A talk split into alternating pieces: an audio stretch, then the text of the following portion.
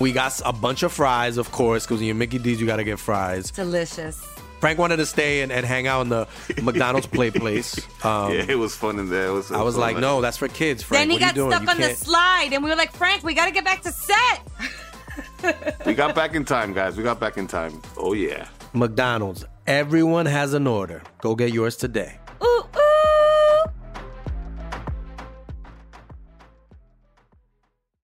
Estás escuchando Leyendas Legendarias, parte de Sonoro y All Things Comedy Network. Bienvenidos a un episodio que habían pedido un chingo. Oh, yes. Oh, yes. Y que creo hora. que creo que es prueba de que si le pides algo a Badía por dos años, chance te haga caso.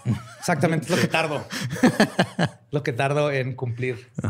No, pero sí, lo pidieron un chorro. eh, y era hora. Y aparte, pues estamos en abril. Y pues van a saber por qué eso es importante también para el tema. También. Ajá. 420. Y otra cosa que va a pasar en abril, específicamente este sábado 17 de abril, es de que todos nosotros, con la compañía de Sam, Jorge Rodallegas, Luisardo García, Gabe Ruiz, eh, y ya, ¿no? ¿Me faltó alguien? No. Ok, sí, vamos a estar en el live de qué fue de ellos. Eh, aquí va a estar el link en la descripción si quieren comprar boletos. Va a también estar ahí Gerardo Reyero, mejor conocido como Freezer, Capitanazo, chingo de cosas. Eh, y la neta va a estar chido. Es pura nostalgia. Vamos a ver quién es el rival más güey. No el rival más débil, el rival más güey. Sí. Y básicamente es- vamos a pasarnos la vida chido como por ¿qué? una hora y media, dos. Dos, más o menos. Dos Ajá. horas. Así que vayan, acuérdense que apoyar a todo lo que hacemos en Sin Contexto es apoyar a todo el grupo que hacemos estas cosas aquí en Ciudad Juárez. Sí, hacer la cosa es hacer la cosa. O sea, es lo que dijiste, güey. Es Sí. Apoyar a todos los que hacemos algo Ajá. aquí es apoyar a todos los que hicimos. Ok. Sí, o sea, si les gusta Leyendas Legendarias, el apoyar a todo lo que hacemos alrededor ayuda a Leyendas Legendarias. Ah, también. claro, es lo que es. Es, ajá. Aparte que nos pueden ver haciendo otras cosas que Sí. no- ajá, diferentes a lo que ¿verdad, güey? Sí. Pero bueno, este los dejamos con la primera parte de este episodio, que es el episodio 111. One, one, one.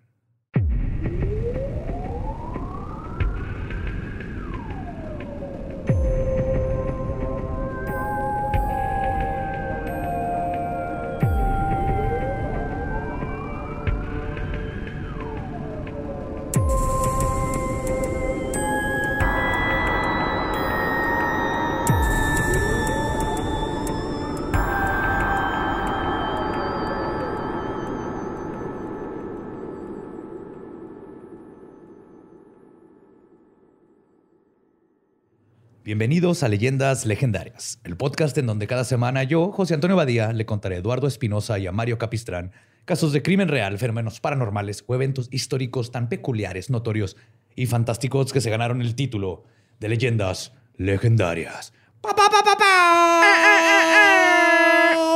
Bienvenidos a miércoles macabroso. Soy DJ Darkness. ¿Eh? Todos los que vean en el carro ahorita en la mañana al trabajo con esto, sí les hice el día. Eh, DJ locutor de la mañana, para que no se les olvide ese sentimiento. El descenso a la locura era no a la locución, güey. Es para que recuerden cuando todavía teníamos que ir a la oficina. Ahorita que todos los que están en home office es para que sientan ese, ese cachito, ni escuchando nada que te gusta, pero es lo único que hay en la mañana en el radio. Y como siempre me acompaña a mi derecha mi buen amigo Eduardo Espinosa. ¿Cómo estás, Lolo? Chido, todo bien. Ajá. Y a mi siniestra, el buen Borre Capistrán. Todo bien, mi Señor Borre, ¿cómo va todo? ¿Cómo van las dormidas? ¿Ya recuperaste el sueño? Claro, güey. Sí, ya. Ya me hago el dormido. Hasta que se calle el bebé. Es la mejor manera, güey, si no los entrenas desde ahorita. Sí, sí. Lo ignoras, Sí, güey, lo fuck, ignoras. Está dormido, pues me voy a dormir yo también. Nomás aviéntale un durazno ahí adentro de la cuna. Sí, sí se los lo, comen. lo encuentran y se lo comen. Ajá. Y de, de hecho lo plantó, güey, la- el huesito. Bien. Y luego si, te lo, si lo caga, lo plantas. y Sí, pum. por eso lo defeca y luego ya. Ya. Así lo hacen los dinosaurios. Ajá. Por eso existe el aguacate, güey. Ajá. Eso es en serio, Sí, güey. yo sé. ¿Sabías que si siembras un hueso de un aguacate, tienes la posibilidad de que te salga ese mismo aguacate? Es una en 80 mil. Ok. Igual que las manzanas, no te va a salir el mismo aguacate. Órale. Ni la misma manzana. Una en 80 mil que te salga ese aguacate. Así que no hagan eso, al menos que nomás les guste el árbol, pero no va a salir un aguacate que sepa rico. ¿Eh? ¿Eh? Hoy aprendimos algo nuevo. Ahora vamos a aprender algo bien culero. Los school shootings son una crisis particularmente gringa. Han habido cientos de masacres e incontables víctimas a causa de ello. Las escuelas han implementado protocolos que, según maestros, sirven mejor para traumar que para prepararse para un tiroteo escolar. Pero el origen de este concepto en el consciente colectivo ocurrió hace 22 años, un 20 de abril.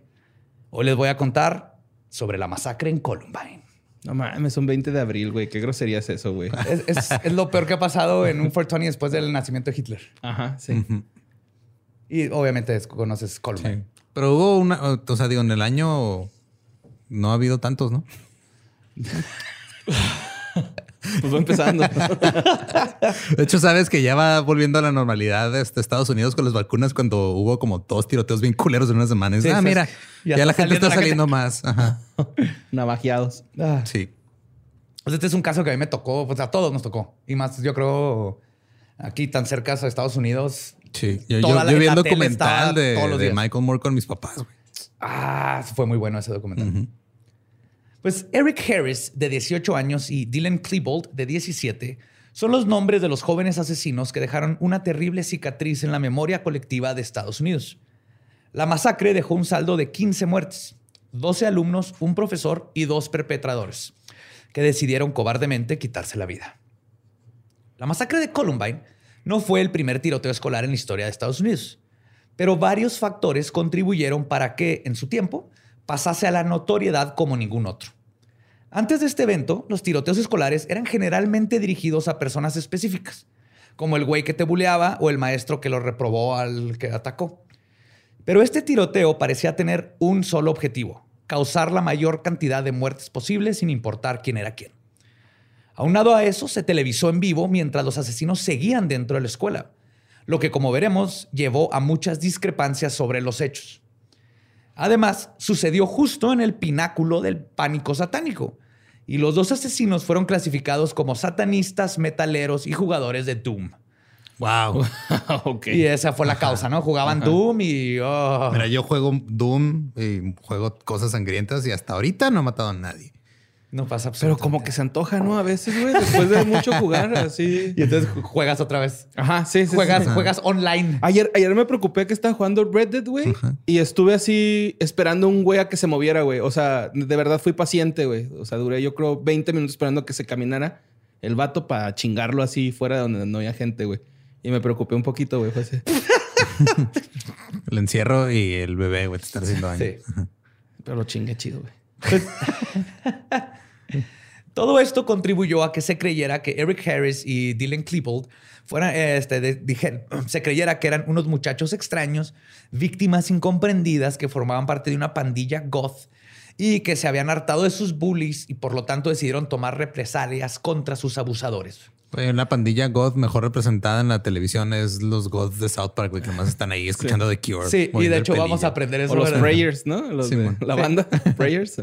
Ahorita vamos a justo vamos a aprender exactamente cómo está ese pedo. Pero como veremos, no eran más que dos chicos patéticos y narcisistas que buscaban fama. Eric Harris nació en Wichita, Kansas, el 9 de abril de 1981. Sus padres eran Wayne y Kathy Harris. Su John her- Wayne. John Wayne. Su hermano Kevin era tres años mayor que él. Wayne era un piloto aviador de la Fuerza Aérea de los Estados Unidos y a lo largo de su carrera estuvo destinado, de- este, destinado en ocho bases diferentes en Kansas, Ohio, Michigan y Nueva York. Por esto, el pequeño Eric nunca tuvo un sentido de pertenencia. No había logrado formar un grupo de amigos con esa cantidad de mudanzas. Esto cambió cuando su padre, después de servir 20 años en el ejército, se mudó a Jefferson County con la familia. Ahí obtuvo un trabajo en Flight Safety Services Corporation y por fin la familia Harris pudo tocar tierra cuando se mudaron a Columbine, en Littleton, Colorado, que está justo donde está el condado. Sí. La familia Harris era completamente normal. Los padres eran descritos como buenos vecinos, reservados pero amables, y los hijos parecían perfectamente sanos. La familia fue descrita como ideal y amorosa. Por otro lado, amigos, Pintura de Norman Rockwell, ¿no? Acá, literal era la familia americana con el papá en la militar, que es así como la nueva familia americana. Por otro lado, amigos militares de Wayne dijeron que Eric era un niño inteligente y lindo. Uno de los amigos de Eric, de cuando vivía en la ciudad de Plattsburgh, dijo que estaba completamente sorprendido al enterarse de los tiroteos. Y cito, era un niño típico, no se parecía en nada a como lo retrata la televisión. Por última vez, tuvo que empezar de nuevo, esta vez en la escuela secundaria Ken Carroll en el año de 1993. Y fue ahí donde conoció a su mejor amigo y quien lo acompañó hasta su muerte. Dylan Klebold nació el 11 de septiembre de 1981 en Englewood, Colorado. Era el segundo hijo de Tom y Sue Klebold. Su hermano mayor, Byron, era tres años mayor que él. Tuvieron chorro en paralelos. El matrimonio de Tom y Sue era de creencias mixtas. Tom venía de un entorno protestante y Sue de una familia judía rica y prestigiosa. Esta familia no fue particularmente feliz, pero tampoco particularmente violenta. O sea, era una familia con Tenía problemas, problemas, como cualquier familia. ajá. Esta familia, no, este, perdón, no eran ni muy cálidos ni mucho menos cariñosos. Aún así, los padres estaban mucho tiempo en casa y se preocupaban por sus hijos. Definitivamente los criaron con un fuerte sentido de moralidad y adhesión a los valores personales. Los chicos Klebold sabían distinguir el bien del mal. Después de la masacre, la investigadora Kate Patan habló con los papás de Dylan y dijo, y cito, me senté y pasé mucho tiempo con los Klebold y son gente agradable. No es como si fueran estos monstruos que criaron a un monstruo. Entonces, que también fue algo bien extraño en Columbine porque, como vamos a ver, sí hubieron un chorro de, de banderas rojas con estos dos, pero no, era por, no era por la familia. Como, como lo verías con un asesino en serie, ¿no? Así que sí. Sí, era pedos diferentes a los. Pues es que también digo, ya lo hemos dicho antes, pero no es lo mismo un tiroteo masivo que un asesino en serie. Por lo general, el tiroteo Claro. masivo pues, es un solo evento, güey. Sí, Ajá, exactamente. Un asesino en serie, pues lleva chingo de tiempo ahí este, haciendo cosas. Sí, por lo general vemos que en los este, tiroteos masivos, que el tipo o el niño o el que haga tiene problemas psicológicos y abuso en casa y es como ve lo saca. Por eso Cleveland y, el, y Eric fue así como que, what the fuck. ¿Qué pedo? ¿Por qué? Ajá, todo despegó de golpe. Pero como vamos a ver si... No mames. Escuchaban Eagles of, Eagles of Death Metal, ¿no? Yo creo. De hecho, les gustaba Ramstein, ahorita vamos a ver. Pero el gran debate de naturaleza versus crianza y sonrisas vemos, depresiones no conocemos, sale a relucir aquí. Desde el principio, Dylan tendía a estar aislado de otros niños. En primer lugar, porque vivían al lado de un cañón, en una casa hermosa, güey. Así casononón, chingoncísimo, pegado a una montaña. Iron Man, así la canción. Haz de la cuenta, pero Iron Man. En Colorado, así, unas montañas precioso. güey. Pero también porque Legal era stuff. un chico inseguro, tímido e inmaduro. Incluso su madre, después de la masacre, estaba en shock porque dijo que su hijo parecía ser extremadamente feliz. Ajá. ¿Qué? ¿Por fin tiene un amigo? Otra cosa que también llegó a aislar a Dylan fue que un ter- en tercero de primaria aprobó el examen de ingreso a CHIPS, que es el Children's Health Insurance Program, o el programa de aseguranza de salud de niños, Oh. y fue ingresado en el programa para niños superdotados y talentosos. Era un Cree Boy. ¿Un qué? El de los de Malcolm. Un Cree Boy. Sí, sí, literal. En la primaria conoció a Brooks Brown, quien más adelante se relacionó también con Eric y tuvo una historia tumultuosa con él. Brooks dijo que él y Dylan se eligieron mutuamente como mejores amigos desde el primer día. Probablemente porque la ambos... escena de Step Brothers, ¿no? Sí. We just become best friends. Yep. Yep, yep. De, de hecho, dice Brooks que se hicieron mejores amigos probablemente porque a los dos les gustaban los Legos y eran deportivamente torpes. Ok. ¿Eh? Me identifico con ambas cosas. o sea, creo que entre esas cosas y el tono específico de piel que aparentemente es muy común en este tipo de casos. Sí. Qué bueno que nací en México. Yep. Pues aunque sí llegó a tener amigos y participaba en ligas deportivas de béisbol y fútbol, tenía problemas para ser amigos. Su ahora aparente seguridad se sacudió cuando Dylan entró a la secundaria. Era un sin amigos, todo solo, perdedor, nerd, socialmente ansioso y estaba hasta abajo de la cadena alimenticia. sí, güey. Ahorita nomás empezó así. Hello, darkness, my old friend. y luego hizo un flashback. Es en regresión, güey. Prepanam. Ener, ener. Calzón chino, chino. Háganle la ley del hielo. y sin eco, güey. Ahí empezó la ley. Ah, Sus posibilidades para socializar eran casi nulas, por lo que solo se podía relacionar con alguien en sus mismas circunstancias. Así que naturalmente gravitó hacia un amigo outcast, el chico nuevo que se acababa de mudar de otra ciudad. Otaku. Sí, pues todavía no habían, pero ya sé, hasta eso, esos güeyes no les gustaba el anime. Mal pedo. No, pues. Dylan y ahí Eric. el problema, güey. Sí. Dylan y Eric se hicieron amigos en la escuela Ken Carroll en primero o segundo de secundaria. Y juntos entraron a Columbine High, en el corazón del municipio de Littleton, en el estado de Colorado. De hecho, Matt Stone, el creador de South Park y oriundo de Littleton, describió a la escuela como, y cito, dolorosamente promedio. sí. Columbine, Fue- eso lo dijo en el documental. Ajá. Columbine es una prepa gigantesca pintada de beige con algunas ventanas grandes. La arquitectura es práctica y, como una analogía viva, Columbine parece una fábrica. Si lo ves, una maquila así enorme. Bueno, así era antes, ya, ya le medio remoraron cosas, pero en ese tiempo, en el 99. Aún así, su nivel académico era muy bueno, ya que el el 80% de los graduados podían acceder a algún programa académico para estudiar una carrera. Ok, eso Lo es, cual, pues, ajá. muy buen porcentaje. Y es que, en, por ejemplo, para el- en México es así como que prepa y luego sigue la universidad. En Estados Unidos es como que prepa y si escoges ir a universidad es de lo más normal. No hay como este... Y tener acceso a es todavía menos común que en México, que es como más esperado de la gente que haga el brinco.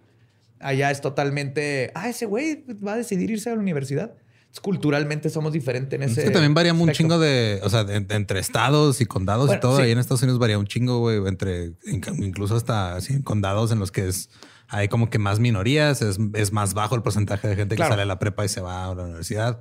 Eh, o sea, son hay un chingo de factores, pero Sí, sí, sí. 80% es un muy Es buen número. buen güey. número. Y yo me refiero nomás a que culturalmente es así más aceptado el, este, el ir a la universidad con wow en esos sectores. Cierto, porque en México también tenemos, pero el- el- tenemos toda esa presión social y moral de tienes que terminar la universidad, tienes que ir a la universidad, ¿no? Es como Aparte de que ya sí se estudia para todo, ¿no, güey? Acá siento que es un poquito más así como que... No, es prácticamente si lo mismo. tienen, putazo, tienen eh. un chorro de carreras técnicas, tienen de hecho universidades community técnicas. college, ¿no? El community college es así, universidad técnica. Tienen la carrera de bombero, güey, el community college. güey. Yes. O sea, ya puedes ir y convertirte en perfilador del FBI, güey. Puedes estudiar acá bien vergas y luego convertirte en un superestrella de criminología. O jugar fútbol bien vergas. Ajá. Creo que nada más, o sea, nuestras únicas referencias son este, películas noventeras de, Sí, claro. de high school, ¿verdad? Sí. Va. Pues Columbine invirtió mucho en un buen panel de profesores, buenos laboratorios y computadoras. El espacio más grande en el interior es la cafetería, conocida como The Common. Los 1.800 estudiantes que acudían a Columbine se dividían los horarios para el lunch y habían tres turnos, el A, el B y el C. El turno A era el más concurrido, ya que más de 600 estudiantes habitaban la cafetería en esa hora. Estamos hablando de las 11 a 11 y media de la mañana aproximadamente cuando les tocaba este grupo. Media hora nomás, güey. Media hora Sí, para comer. ajá. Fue en ese rango de tiempo en que se verán a cabo la masacre que marcó a una nación, justo porque era cuando más alumnos habían. Eric y Dylan pudieron mezclarse con la sociedad como pudieron. Si bien no eran unos pobrecitos buleados, como dijeron muchos medios después de la masacre, sí tenían cierto estatus de marginados. A final de cuentas, entrar a una escuela de los suburbios gringos es una experiencia dolorosamente promedio y cliché e implica formar parte de una cadena alimenticia y de un ciclo de estatus, círculo social y violencia, como cualquier prepa. Sí. Como siempre, especialmente dentro de la pirámide social de prepa estadounidense, quienes estaban en la cima de la cadena alimenticia eran los atletas. Columbine se congratulaba por sus logros deportivos y los alumnos que aportaban a la grandeza de la escuela tenían privilegios que los demás no.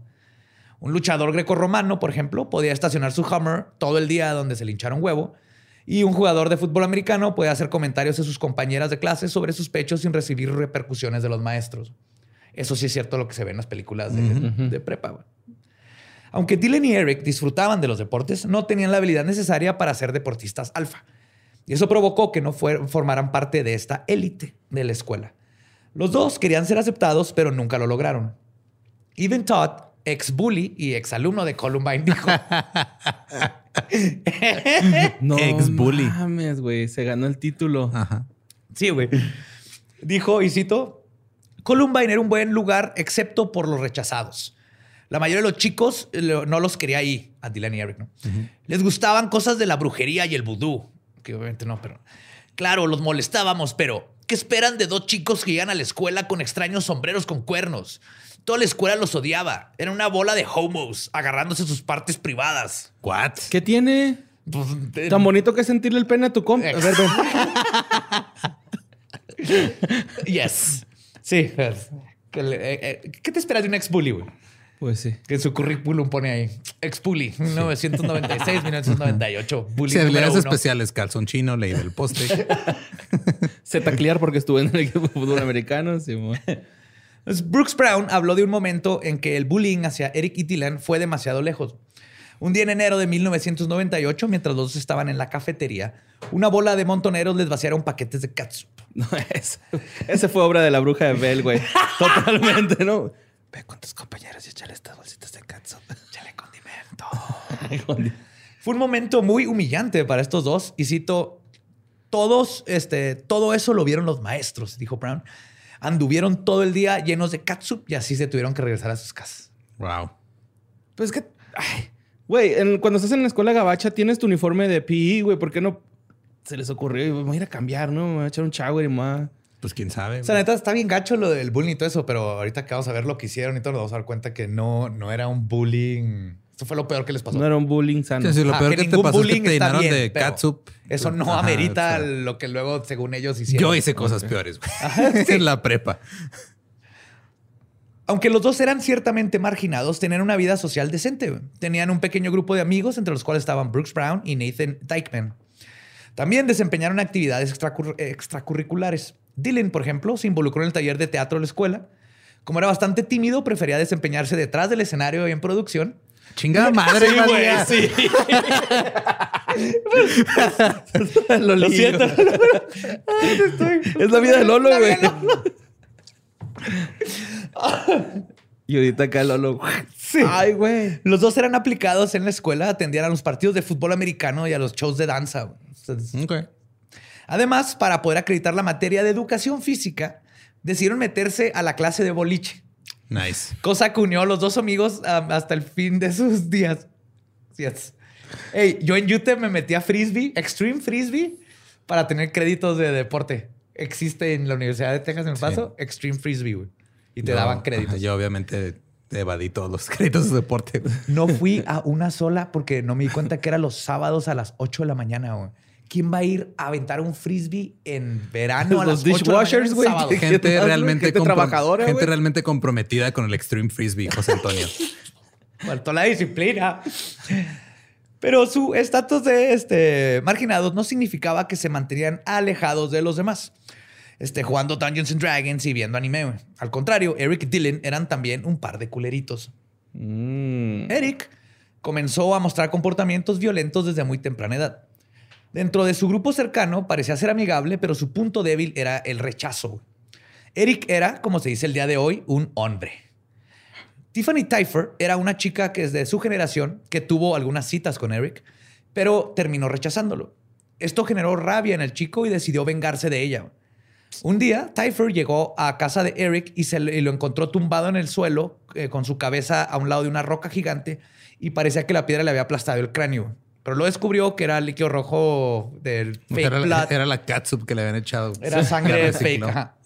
Sí, de hecho, Eric tenía problema, era súper misógino y tenía un problema cuando lo, re- le- lo rechazaba una mujer.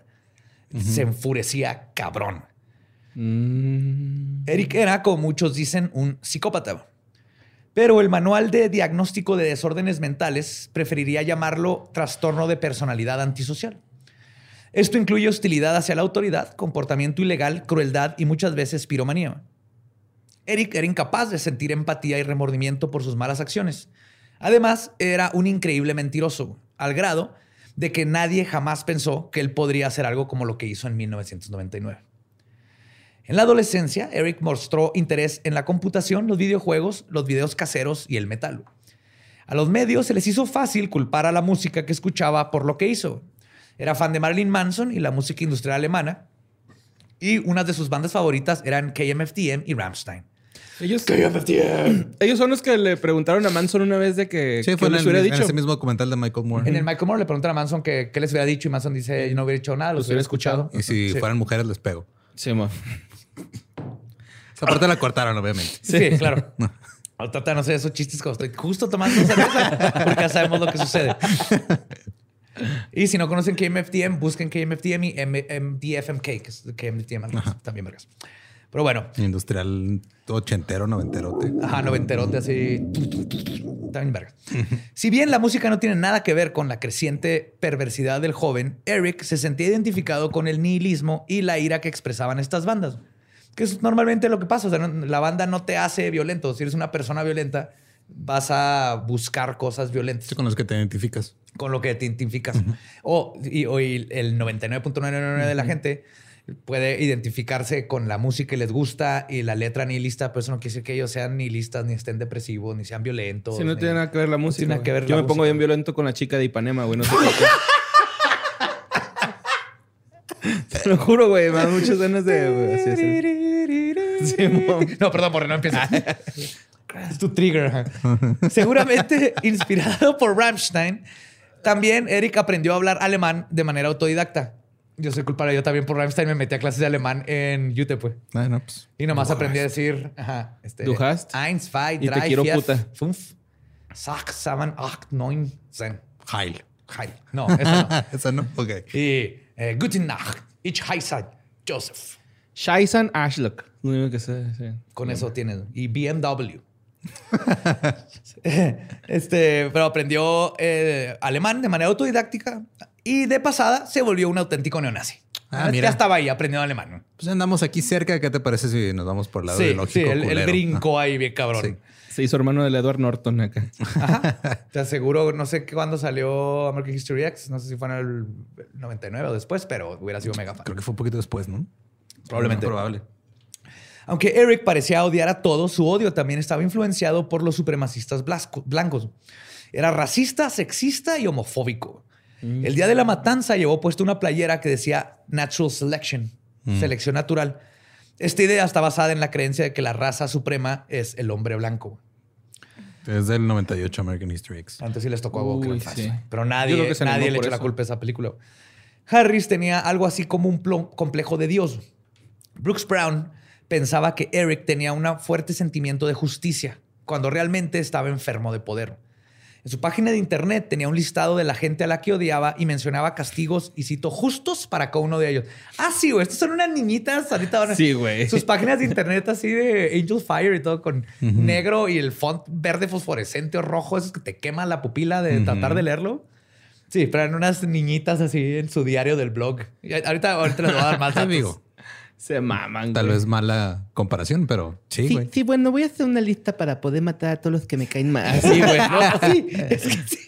no, pues así me lo imaginé, güey. De hecho, en realidad, Eric se victimizaba a, a sí mismo, pero también era un perpetrador. Era un buen estudiante, pero era hostil hacia sus compañeros. Pero lo más importante estaba, eh, es que estaba lleno de odio y le gustaba ser así. güey. Era como su forma de tener personalidad. güey. Eric se hacía llamar a sí mismo Reb. R-E-V. R-E-B. B. Rebelde. No mames, güey. Neta. Soy rebelde. Sí, güey. Y yo voy a Columbine. Sí. Entonces era Reb, porque creía, se creía ser un intelectual antisistema que andaba contracorriente. Realmente lo único que quería era ver el mundo arder. güey. Es que neta, o sea, digo, todos de prepa nos eh, hacíamos puñetas mentales cabrón. sí, claro, Peores que las totalmente. puñetas normales que nos hacíamos porque estábamos en la prepa también. Sí. Pero sí, güey. Un chingo estas Ajá. cosas las hacíamos y tu blog edgy con calaveritas. No es una fase, mamá. Ajá. Eh, Pero Es un estilo de vida. Siempre voy a ser necroanarchy, mamá. Nunca me voy a cortar el pelo, no voy a ser como ustedes. Digo, tú lo has llevado a un extremo muy, muy largo en tu vida, güey. pero- Pasaste de necroanarquía a necrofilia, güey. O sea, Tienes una lista, güey. Fuck. Pero a veces, mamá, no fue una fase. Eric era iracundo, tenía depresión y pensamientos suicidas.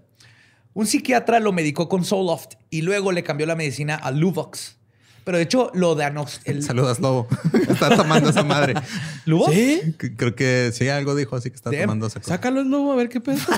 De hecho, no sean papas, güey. el pedo es que lo diagnosticaron con ADD, güey. Ok.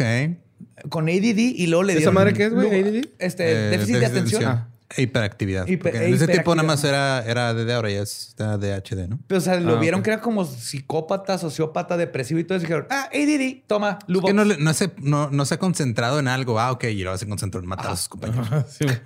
Pues, algunos opositores de ciertos procesos de la psiquiatría moderna dijeron que muy probablemente el Luvox exacerbó la violencia dentro de Eric. Y que el día de la- se sabe que el día de la masacre tenía Luvox en su organismo.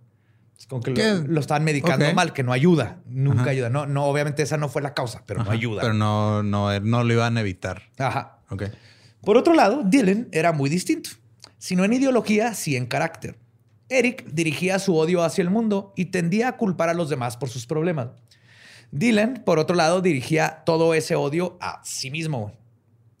Su casa no era un mar de rosas. Sus padres eran secos y no solían mostrar su amor. De hecho, tres años antes de la masacre, habían corrido de la casa al hermano mayor de Dylan, a Byron, por consumir marihuana. Yo en Colorado, donde se volvió legal. Sí, güey, por Sí, primera güey, vez. Qué pues, ajá. pinche... Pero... Es que también como en Colorado hay muchos tiroteos, no sé por qué, pero hay un chingo. Este, a lo mejor también por eso dijeron, ¿saben qué? Ya dales mota, Ya, güey. Ya. mota. Sí, ya que se se calme calmen, güey. Yo creo calor, güey. ¿No? Es- Colorado no está Colorado, caliente. hay ¿no? nieve algo, güey. Ajá. Ah, sí, cierto. Estoy confundiendo Arizona. Sí, man. Sí, Ajá. bueno. Arizona no está culero, ¿ah? Sí, Simón. Arizona es el horno del demonio. Ujú, Simón. Este, Dylan estaba evidentemente deprimido. En sus escritos habló mucho sobre su odio a sí mismo y llegó a cortarse en muchas ocasiones. Era lo Era que ahora le dicen cutter. Ajá, era el- el- un preemo. Era inseguro, inmaduro, torpe socialmente y tímido. Parecía estar destinado a sentirse relegado por la sociedad durante toda su vida. Una maestra de Columbine incluso llegó a decir que, y cito, Dylan era poco atractivo y un vago. Wow. Así lo escribió su maestra también. ¿Qué pedo? Pues sí, la neta, o sea, que tu maestra diga, mira, la neta no te cogería. Habla muy mal de la maestra. Sí, güey. Porque también es muy común en Estados Unidos que las maestras se acuesten con sus alumnos Sí, sí en se la lo hubiera cogido, güey. A mí se me hace que era ahí de que no puedo, pero te quiero. Es un vago, un, un vago viril. Perdón. Yo sí tuve una maestra, güey, que me decía, es que usted nunca va a llegar a hacer nada en la vida. ¡Oh! Guaches esto, puta. Guache, cómo encontrar la manera de vivir de no ser nadie en la no vida. hacer nada en la vida, perra. Métete sus pinches tareas de química por el culo, señor. Ay, ay, ay. Bien violento, güey. Creo que estás nada más probando lo que dijo hace 15 años. Sí, güey. No te estás ayudando, Borre. Dylan también comenzó a beber desde muy temprana edad. Su apodo internauta era Vodka. V-O-D-K mayúsculas y A. Que era su bebida favorita. Ah, wow. Cuenta la leyenda, o según algunas fuentes. Yo también la prueba tomaba vodka, güey. Sí, bueno, Fuck, güey. Güey, eres la. No mames. ¿Por qué no Este- tomas birria? Porque no, porque, No, porque era, es era más barato comprar entre más barato, una botella ajá. de vodka y Ah. ponerse pedo 5 a lo que te, te iba a equivaler en birrias. On, Pues que eran guamas y tonayán, güey. No, el No, no, pues vodka, güey, y jugo, güey. No queríamos perder la vista. Sí. Guamas y Tony Ayans. Pues sí, un saludo a Una guama Osvaldo, el alimenta- chino, mi primo de Puebla. Bueno, no sé si es mi primo, pero tenía familia en Puebla que se pedía que yo. Entonces, ese güey y nos íbamos a comprar botellas de vodka al Oxxo saliendo de la prepa y nos poníamos a visitar en parques. Otros boons. Sus Buenos tiempos. Blues. Buenos tiempos. Ajá. Pues les digo que cuenta la leyenda que se ganó este apodo un día que se tomó una botella de vodka el solo de una sentada. Dylan Klebold tenía problemas de identidad y por eso llegó a ser un chico muy influenciable. Y este vacío que sentía, esa falta de identidad fue lo que probablemente llevó a Dylan a adoptar las ideas de Eric y hacerlas suyas. Entonces era un, un psicópata con, con ah, un depresivo influenciable y se retroalimentaron uno al otro. Un Kirby. Los dos eran muy buenos en matemáticas y eran fanáticos de la tecnología, güey. Crearon páginas de internet, porque en ese tiempo hacer tu página de internet no era no era No era tan sentarte y sencillo, ponerle, ajá. tenías que HTML, tenías que saber hasta el color de la letra, tenías que saberte el color. Sí, no existía Wix y esas cosas. No, de, ni ah, voy a hacer mi página, clica, dale clic aquí y ya está. ni Facebook. Ay, ¿no? el wiki wiki dándote un tutorial. ¿no? Entonces crearon página de internet, programaron videojuegos con sus propios personajes. De hecho, lo que hicieron es que alteraron Doom para que fuera todavía más gory. O sea, le, le metían más sangre al juego de Ah, Doom. no mames, qué chingón. Sí, cambiaron el, el, el cacodemon por una porrista, güey. Y eran fanáticos de grabar cortometrajes que ellos mismos dirigían, escribían y protagonizaban. Wow. Sí, les, les mamaba. güey. Nowhere in Colorado, ¿no? O sea, Shit, sí, güey. Uno era gitano y los... De hecho, hicieron uno donde un, un nerd contrata a dos hitman para que vayan y maten al jock que le está haciendo bullying. Y son ellos dos así como Matrix con sus lentes. Porque acaba de salir Matrix, obviamente. Wow. Ajá. Suena terrible. Sí. Sorprendentemente, a pesar de la personalidad de, de este, de Dylan, él terminaba pasando más tiempo frente a la cámara, a diferencia de Eric, que guardaba también sus emociones, güey, que no podía ni fingir ira para sus papeles y entonces no lo grababan. güey. Ah, mal Ajá. actor. O sea, era el güey más pinche enojado, pero no podía actuar enojado en, en- en películas. güey. Como todos los adolescentes, les gustaba retar a la autoridad y tenían las hormonas hasta el tope. güey. Eric y Dylan pasaban todo el tiempo, pensaban todo el tiempo en cómo vengarse de sus compañeros. Ese deseo de venganza permeaba prácticamente todo lo que hacían juntos. Finalmente, su odio hacia sus compañeros no parecía ser fuera de lo común. Investigadores del FBI indicaron que los dos se alimentaron mutuamente. Sin el otro, ninguno de los dos pudo haber perpetrado la, masacre. Su relación estaba basada en un juego pseudonihilista que cruzó el límite. Ambos eran dos adolescentes mecos que se creían cool por fumar y embriagarse. Mutualmente alimentaron su odio hacia los deportistas de Columbine y hacia las otras razas. Justificaban sus patologías y resentimientos echándole la culpa a todos los demás en lugar de hacerse responsables por sus propias vidas. Que hasta este punto todos pasamos por cosas así en la prepa, güey. entre las hormonas y, y- y no sabes qué está pasando y le echas la culpa a los demás y tienes odio hacia la- los que no te caen bien, pero hasta ahí se quedan. Es que está cabrón, güey, ser adolescente, güey. Sí. O sea, si, si estás hecho Por todo. eso es adolecer, borre. Es que, güey, si es un puto licuado así como de jugo verde, güey, acá. Como que hay de, verde con hormonas, Hay de güey. todo, güey, Sí. pero así sabe de la verga y no sé, güey, acá. Unas partes están medio chidas, pero rápido, ay, rápido, ¿qué está pasando? Simón, güey. ¿Por qué está baboso y el nopal así de, güey? Sí, todos los adolescentes que nos escuchan, los amamos, ya pasamos por Sí, eso. güey, eh. Hang in there, se pasa y listo, todo. Jálensela un chingo, güey. Sí, Después con no van a poder y van a querer esa madre de jalársela un ratillo, güey. Sí, Un mastúrbense, suelten, suelten. También, señoritas, mastúrbense. Todo el mundo, mastúrbense, es verga, natural sí, y es, para eso no lo pusieron ahí, exacto. Sí, nada más en, en privado. Sí, sí, no mamen. Pues este par de idiotas tenían el sueño de destruir al mundo, güey. Empezando con la escuela. Su objetivo principal era atentar contra sus compañeros de clase. El secundario era la comunidad en general y el terciario era destruir la sociedad estadounidense. En una entrevista con NPR, Brooks Brown afirmó que Dylan y Eric estaban locos, pero fue Columbine lo que los hizo así. Que se refiere al ambiente de prepa. El comienzo del viaje de los dos para sacar su odio internalizado comenzó con el tradicional vandalismo propio de dos morros que se crean edgy. En el segundo año de prepa, en el 97, los dos emprendieron lo que ellos llamaban sus, y cito, misiones, que eran básicamente escapadas nocturnas en las que los dos se iban a las casas de aquellos que Eric odiaba y vandalizaban sus casas. wow. O si queríamos ser técnicos, la casa de los papás de los que odiaban. Claro. Les aventaban huevos, el papel de baño, rompían ventanas, ese tipo de cosas. Y era our mission. El plan de la noche. Sí. Como ya, ya me los estoy imaginando como Pinky y Cerebro estos dos, güey. Hola, Eric, ¿qué vamos a hacer hoy? Lo mismo que hacemos todas las noches. Dylan. Tratar de balancear el mundo. Todos estos eventos fueron documentados por Eric en su página de internet. O sea, aparte pendejo dejando Sí, este rastro. Todo, no Evidencia. nomás rastro, evidencia y decía lo que iba a hacer después. O sea, esta ya no existe, pero hay este, transcripciones de lo que escribía y las puedes encontrar, o sea, como los screen caps. Ya no existe la página en sí, pero puedes encontrar este, transcripciones de lo que escribía. Y cito: Nosotros somos una pandilla. Planeamos y ejecutamos misiones. Cuando alguien nos molesta, vamos a su casa y le damos una visita. Le echamos huevos, pegamento, cohetes. Tenemos muchos enemigos en la escuela, por lo tanto, tenemos muchas misiones. Es como una tradición nocturna para nosotros. A huevo, bro. Yeah, bro. Bro. Bro, ¿te acuerdas ayer que le echamos papel de baño al güey ese? Yeah, bro. Épico, bro. Épico. Super bro. Se lo buscaron. Man, hay que echar polvos pica pica, güey, en el aire, güey. Sí, bro. Pinches travesurías del Bart Simpson, ¿no, güey?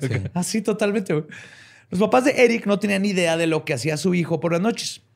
Pero los que sí se sabían, eh, sí sabían que su hijo era un culero, eran los papás de Brooks Brown. Brooks Brown. Brooks y Dylan fueron mejores amigos, como les conté durante la primaria. Pero Brooks y Eric tuvieron una relación más tormentosa. Sus pedos iniciaron cuando Eric, durante una pelea con bolas de nieve, le tronó los vidrios del coche a Brooks. Ah, cabrón, pues le puso piedra a la bola de nieve. Ajá. ¿o qué? O la mojó. Pues no sé. Le hizo hielito, Probablemente. ¿no? Ajá. Pero esto hizo que Brooks fuera a acusarlo con su mamá y le dijera que por las noches había estado vandalizando cosas. Después de eso, se fue de la casa antes de que llegara Eric porque le tenía miedo. Entonces dijo a la mamá así que, este güey es un hijo de la chica de todo, pero ya me voy porque va a venir a echarnos cohetes. Salió corriendo, güey. Y de ahí ya no se va a- a a ver, o sea, el, su compa. Brooks, que era amigo de Dylan. Era el Brown. tercero. Ajá, Ajá. Simón. Ajá. Él, él salía corriendo de la casa cuando iba a ir Dylan. No, no, le- chismeó a su mamá lo que hizo Eric y luego no quería estar en la casa porque tenía miedo que fuera a ir Eric a aventarle cohetes o este, Ah, madrearlo. O sea, él sabía qué pedo con esas acciones. sí, pues era compa de ellos. güey. Pinche puto, güey. A razón de esto, Eric tuvo un pedo con sus papás, güey. pero más tarde posteó en su página que les mintió y dijo, y cito, como un puto vendedor, güey. Like a fucking salesman. Se creía así, güey, me hice pendejo a mis papás, güey. Pero la rencilla entre Brooks y su ahora ex amigo ya había comenzado. Eric básicamente le declaró la guerra. Después de Declaro la guerra en contra de mi peor enemigo, que es Brooks Brown. Stop. clac, clac, clac, clac. Tum, tum, tum, tum, tum, tum. Chun, chun. Después de ser acusado, posteó la información de Brooks Brown en su página, alentando a sus lectores a ir a joderlo a su casa. O sea, es de los primeros güey. doxeadores ever, güey. Pinche Que es lo más culero mierda. que puedes Ajá. hacer como persona, güey. Que doxear es soltar la información privada de alguien. Ajá. Que viene de documents, docs. Ajá. Este, si alguien quiere mandarle un mensaje a Badía, 656 3 Ah, ya. Como el día que dije en Twitch, mi número, güey, sin querer. Lo bueno que ya se borró ese video. Y aparte, lo bueno que no tenía lectores este güey, güey, pero aparte de doxearlo, este, seguía yendo a hacer misiones a casa de los Brooks, güey. A pesar de que a veces ni siquiera estaba ahí este, el, el hijo y llegaban y madreaban la casa. Incluso llegó a publicar amenazas de muerte contra Brooks. La mamá de Brooks, por su parte, no se quedó de brazos cruzados y llamó a la policía para alertar del comportamiento de Eric. Mientras tanto, Dylan, siempre pegado a Eric, lo siguió con sus desmanes, aunque él no tenía absolutamente nada que ver. Lo más atrás así. No, sí. Sí, cortaron. Fue así de que córtala, Eh. córtala. Como, como que es la película de Chicuarotes, ¿no? De Gael García, güey. Este pedo, o sea, Un poco. es- un o sea, compa que está todo mequillo, güey, y otro que es bravito, Más o menos. entre comillas. Más o menos, pero un poquito más extremoso. Sí. Pues pronto la policía de Jefferson County tuvo todo un archivo de Eric y Dylan por todas las amenazas y mensajes de odio que estaban en internet. En sus diarios se ven y la gente le empezó a mandar así que, oye, estos güeyes están diciendo estas madres y que... Dime por favor que la página bombas". tenía de esos contadores que le ponías abajo de las Sí, visitas. Sí. ¿De cuántas visitas tenías? Ajá. Lo tenías y lo tenías que escribir, güey. y lo escoger cuál contador ibas a poner. Pero te decía cuántas personas habían visto tu página. Y contaba las veces que tú te metiste a tu página. Entonces podías ver. Podías inflar tus refresh. números. Refresh, refresh, o sea, no tenías que refresh, contratar este, a alguien allá en Asia, güey, No. para que inflara tus likes. Antes eso se podía hacer en YouTube, mismo. ¿no? O sea, le das refresh y luego era contada como una... Sí, es de Sí, que ya hasta que empezaron de, a pagar y dijeron, ya no. o a sea, eso". dejaron de contarlas. Pues los Brown, después de la masacre, dijeron que ellos llamaron 15 veces para denunciar a Eric, pero la policía nunca les hizo caso. A pesar de todos los focos rojos que presentaban los dos jóvenes, solo tuvieron problemas con las autoridades una vez antes de la masacre. El 30 de enero de 1998, Harris y Klebold se metieron a una van y robaron equipo electrónico.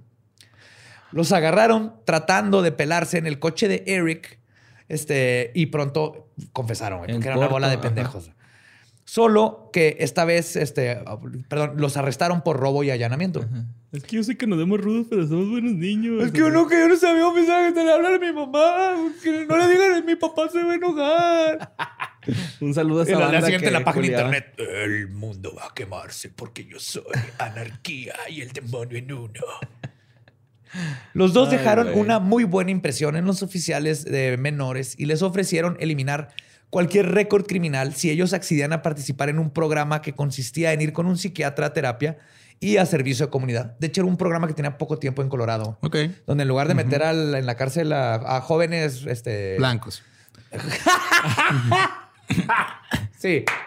Los metían a. De hecho, fue aquí, en esta terapia, donde lo, lo- lo diagnosticaron y le dieron las drogas. Pues Harris, además, fue a una terapia para el control de ira, güey, le dijeron. Con una mentalidad calculadora y manipuladora, porque sea lo que sea, no era un pendejo. Logró, este, lograron que el programa terminara unos meses antes de lo que decía su condena. O sea, todavía no hicieron lo que tenían que hacer. Y lograron hacer pendejos a adultos que por su ego creían que eran más listos que un par de adolescentes. Incluso Eric tuvo que hacer un video ensayo para graduarse de su terapia contra la ira. En el video dijo, y cito, estoy feliz de decir que con la ayuda de esta clase y con otras actividades del programa estoy dispuesto a tratar de controlar mi ira. Los psicólogos le aplaudieron dieron un golpetazo en la espalda entre ellos mismos por otra juventud en problemas salvada. Mientras tanto, en su diario personal, Eric expresó nada más que ira y resentimiento contra los imbéciles oficiales que lo habían metido ahí, lo pendejo que eran los psicólogos, que ni sabían que tenía este blog, güey. Claro. La relación de Dylan Klebold y Eric Harris parecía estar amalgamada por un odio general hacia el mundo. Y es difícil determinar el momento exacto en que decidieron cruzar la línea entre un vandalismo característico de un adolescente inmaduro al deseo de realmente tomar las armas y asesinar a sus compañeros de clase. Todo apunta a que fue un proceso gradual. Pero el 9 de mayo de 1998, el plan maestro se cristalizó cuando entre los dos hicieron una leve planeación de la masacre en sus diarios. No mames. Sí, un año antes, casi, un año, sí. O sea, ya lo traían acá predeterminado desde hace un año. Ya estaban fantaseando, güey. Así como cuando yo fantaseaba de qué pasaría si se meten xenomorphs, aliens al salón y, a, y a cómo salvaría a mis amigos, pero si iban a comer a todos los demás de la clase y a los maestros y todo. Ellos igual, pero con pistola. No mames, güey.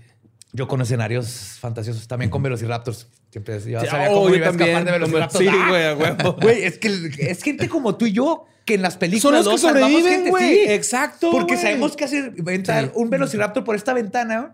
Tienes que salir por atrás porque es falso plafón, güey. Por ahí Claro. te metes. Sí, no, yo soy güey con asma que se muere Yo siempre traigo jeringas con solución de asma, güey, para que no te pase nada. Porque así, Gracias, así se cura el, el El asma. asma con con solución de jeringas de, asma, de asma. Ajá, Antiasma se llama.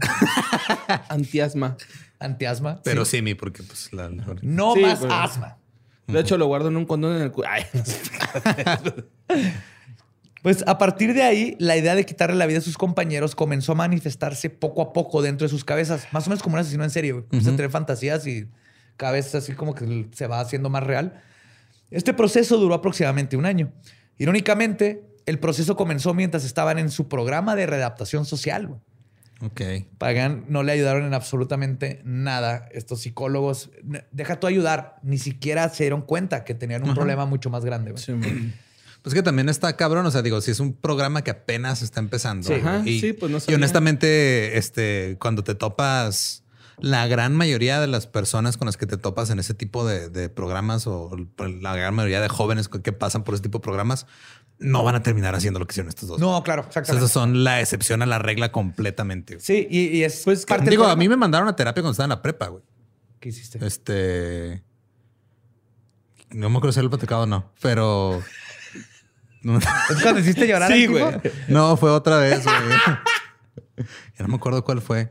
Pero sí, o sea, me, mandaron con la psicóloga de la escuela. ¿Qué hiciste? eh, Dilo, por favor. Fue, o sea, fue algo de humillación. Ah, ah, Humillamos a alguien, pero no me acuerdo exactamente cómo estuvo. O sea, pero estuvo culero, güey. Simón. O sea, la neta sí estuvo culero y sí aprendí. Me, me hicieron, me acuerdo que me hicieron hacer como que una campaña en- dentro de la prepa de, de- o sea, Anti-bullying, así. Simón, anti-bullying. Te pusieron en medio del chinchilagua de castigo.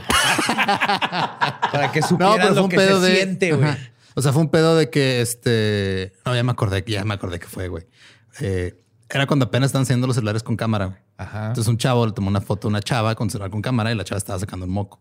Entonces nosotros dijimos, ah, es una de las chavas acá fresonas. Estará bien padre publicar esa foto en toda la escuela, güey. Entonces imprimimos un chingo, la estuvimos pegando por todos lados y pues se involucraron los papás. Creo que hasta ya no, ya se salió de tan de control que de repente llegó alguien a la casa de la chava y ahí afuera de su casa las pusieron, güey. Que eso ya no fuimos nosotros, pero se dieron cuenta que nosotros fuimos los que empezamos con ese pedo. No mames. Y nos dijeron, "Ellos se están pasando de verga y nos Por metieron. una foto de una chava sacándose un moco. Pues también que no mames, que se lo saquen en el baño, ¿no, güey? O sea, No, o sea, yo sé que tú tienes un pedo también con la nariz y sacarse los mocos. sí, güey, yo ajá. soy mocofóbico. Pero, o sea, honestamente, pues sí es algo. Pues es humillante, güey, que de Sí, repente. o sea, viéndolo ahorita dices, what the Ajá, fuck. Pero en prepa eso te Ajá, destruye. exacto, destruye socialmente. Sí, ¿no? sí, sí, sí. Entonces sí tuve que ir, este, tuve un par de sesiones y si fueran la neta, sí me pasé verga. No, no, no, yo no estaba pensando en lo que le estaba provocando a, No, no, esta es- otra persona. Es que muchas, como adolescentes, hacemos ese tipo de pendejadas porque nomás es algo, es gracioso. Ujú, y a- años después dices, ah, me, me, la- me mamé. Simón. Estuve Pues sí. culero eso que hicimos. Sí, güey. Fíjate que sí es cierto. Ya, ya. ¿Ya? Sí. Ángel, una disculpa, carnal. Sí, Claudia, sorry. Perdón por pegarte tan feo, güey. Pero te lo merecías. Todavía tengo dientillos, mira, güey. Pero bueno, sin embargo, la planeación parecía ser lo menos difícil. O sea, imaginarse que iban a hacer era lo de menos. Lo difícil era armarse, conseguir un arsenal. Poco Tener antes que de... esperarse dos semanas para que les dieran su pistola. Todavía no, eso no existía, güey. Pero estoy enojado ahorita. Como número. Ey, pero es que Lolo puso mi foto de sacándome un moco. Necesito la pistola ya. Poco antes de Halloween, en su último año de prepa, Eric Harris comenzó a experimentar con la construcción de un arsenal artesanal. güey. Ah, cabrón. El 22 de octubre de 1998 se sentó en su cuarto con un bonche de fuegos artificiales, le sacó la pólvora y la colocó en una lata de café. Una vez que tuvo un volumen suficiente, inclinó la lata, echó un chorrito de un cartucho de dióxido de carbono, lo midió con cuidado hasta que llegó al borde, luego le puso una mecha y la selló dejándolo a, a un lado. güey. Así es como armó una bomba tipo Cricket, si se le conoce, lista para su detonación. Repitió este proceso hasta tener nueve bombas. No me hagan caso a esas instrucciones, no vayan a hacer esa pendejada, les van a volar una mano. Sí, no mamen. No es así de pelada y no se ve hacer nada. Si quieren hacer una bomba, pueden agarrar este, de este Ácido ácido, muriático. muriático, aluminio, la doblan la botella de la soda De- de, 600, le echan el aluminio y luego le echan el ácido, la agitan, la avientan y truena bien. Corran porque si respiran Corran, eso sí. está la chingada. Pero no mamen, no hagan eso. No, no, no juegan como más. Un mes después, el 22 de noviembre, los dos compraron dos escopetas y un rifle en el Tanner Gun Show, güey. Que es el- siempre se es, es en el debate de el control de las armas siempre se meten específicamente con los gun shows por eso, güey. Gun Show es un show de armas, o sea, es, Es una como el Comic Con. Es un Comic Con de pistolas, exacto, güey. Exposexo. Ajá. Sí, sí, pero en lugar de comprarte así un dildote bien rico que te va a servir para algo, vas y te compras un rifle que no deberías de tener, güey, porque Sí, avienta mo. 600 balas por segundo y no necesitas 600 balas por segundo para cuidar tu casa. Sí, mo. O sea, estoy a favor de tener una A pistola. menos de que haya un casa. xenomorfo o un velociraptor. Exactamente, exactamente. Un cenovita. ¿No vas a matar a un cenovita con una pistola? Pues puedes intentarlo. Sí, Ajá. pero no lo vas a matar. No lo vas a matar, pero puedes intentarlo. Puedes ayudarte ventaja de correr. Sí. Pero lograron comprarla gracias a su amigo, este, que era mayor de edad, Robin Anderson, quien además compró las armas a un vendedor sin licencia. Ok. Es que ahí, como si fuera un Comic Con, o sea, vas y compras una pistola y pues Pero ya apuntan las después te que había con ID apunt- y no apuntan las que no. No hay control. Y como niños chiquitos, inmediatamente fueron a probar sus armas con Phil Duran, un, hombre de 22 años que trabajaba con ellos en Blackjack Pizza, que es donde trabajaban. Fueron al Rampart Range, una parte de un- del bosque cerca de donde vivían, donde hoy en día muchos motociclistas van a probar sus habilidades y hacer... ¿Motocross acá? Motoparkour. Pero es que también, o sea, eso digo, ¿No se llama así? no. No. Pues está bien vergas el nombre, güey. Es así como que Come on. subo una barda poquito con mi moto y luego salto de ella. Y, así como Mario con Yoshi en Mario World, güey.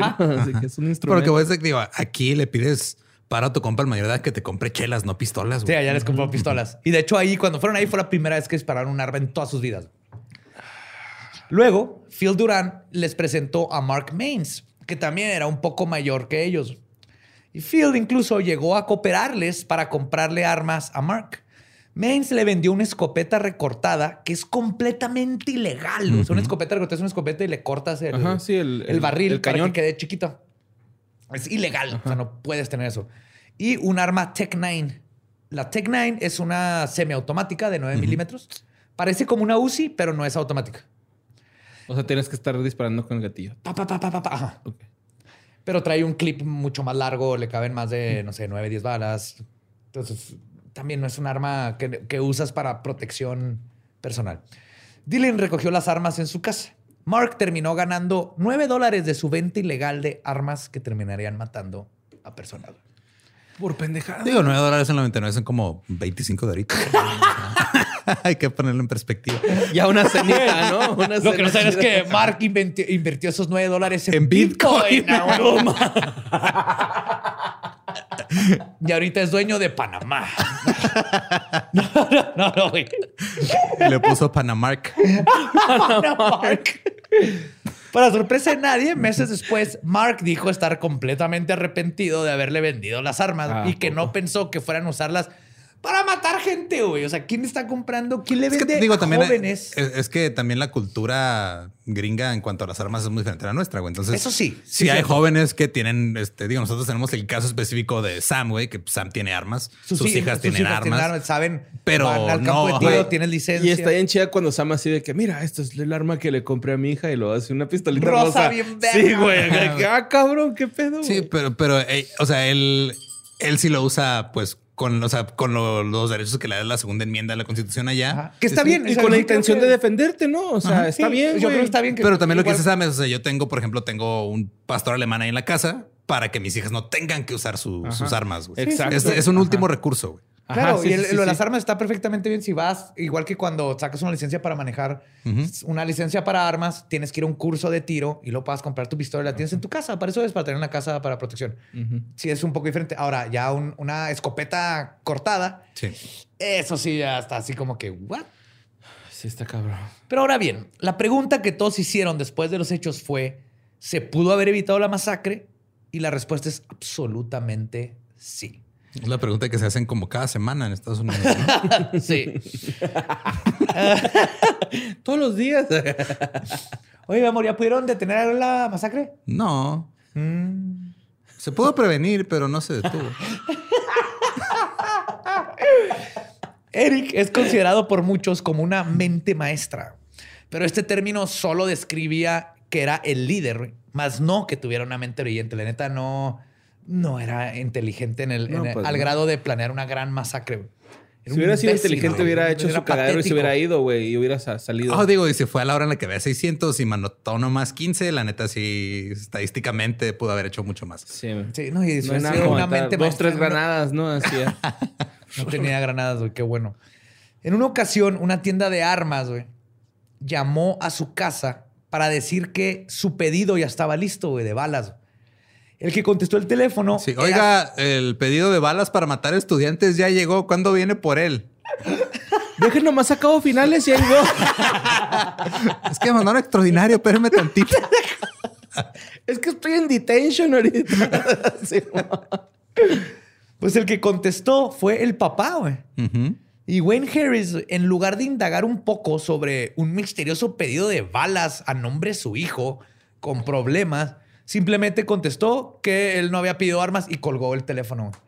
Totalmente en, ¿El en- jefe? El jefe en denial, güey. Así, totalmente, yo no quiero saber este pedo. Pero obviamente sabía que su hijo había pedido balas, güey.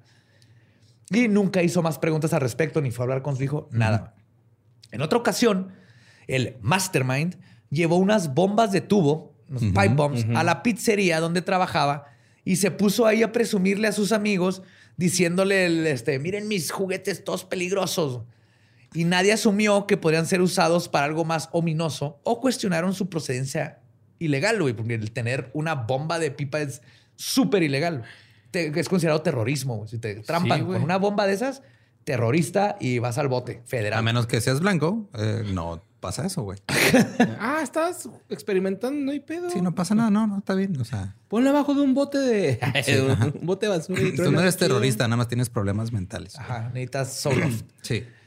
Además, los dos dejaron una gran cantidad de escritos hablando sobre la inminente masacre. Los la describían. Muy, todos, la mayoría de ellos eran públicos y prácticamente tenían un diario de Death Note en sus páginas de internet.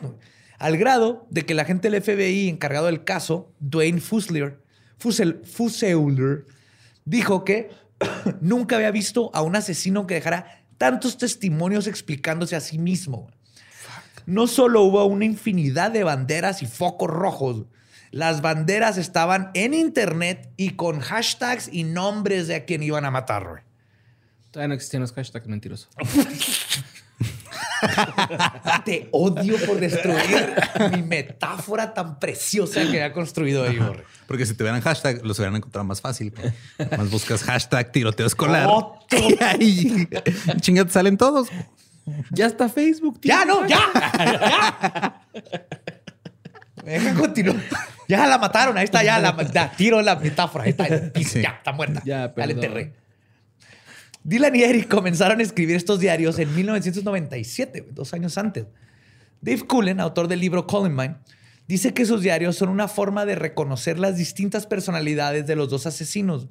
Y es en ellos en donde podemos adentrarnos en el psique de ambos jóvenes. Lo primero que escribió Eric fue I hate the fucking world. Y la palabra que más repite Dylan es love. Entonces, Eric super hate, Dylan era love. Y aquí nos, va a Amo dar- que este güey de tanto el mundo.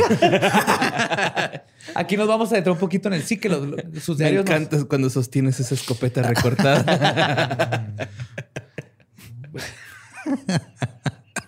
Dame un poquito de Tech Nine. que no me echaste Tech Nine en el vientre. Aquí échame tus balas en el pecho.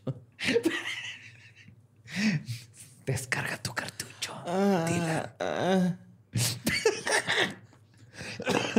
Dylan escribía poco. Hablaba sobre su sufrimiento interno y de cómo le dolía no encontrar una pareja. Su primera entrada tiene el título de, y cito, el thought como thought sauce, los, los Sí, pensamientillos. sí, eso pensé. Ajá. Ajá. Y tiene tintes pesimistas. Sus escritos muestran cierto egocentrismo y eran más bien contemplativos. Tendían a la prosa romántica y el autodesprecio. Este güey pudo, si hubiera tenido una banda, Ajá. hubiera sido el- el- la primera banda emo. el ever, primer. From First to Last. Sí, güey. Sí. sí. En su diario también se encontraron dibujos de, auto- de ataúdes y de corazones. Dylan se veía a sí mismo como un individuo indeseable y marginado. O sea, tenía depresión bien cabrón. Por otro lado, Eric escribía casi vertiginosamente, como si fuera un impulso para él. Su estilo de escritura era agresivo. En sus páginas expresó su odio e ira crecientes que estaban a punto de explotar contra todo mundo, especialmente mujeres. Eric se explayaba más en su diario y sacaba el odio que estaba bullendo dentro de su cabeza.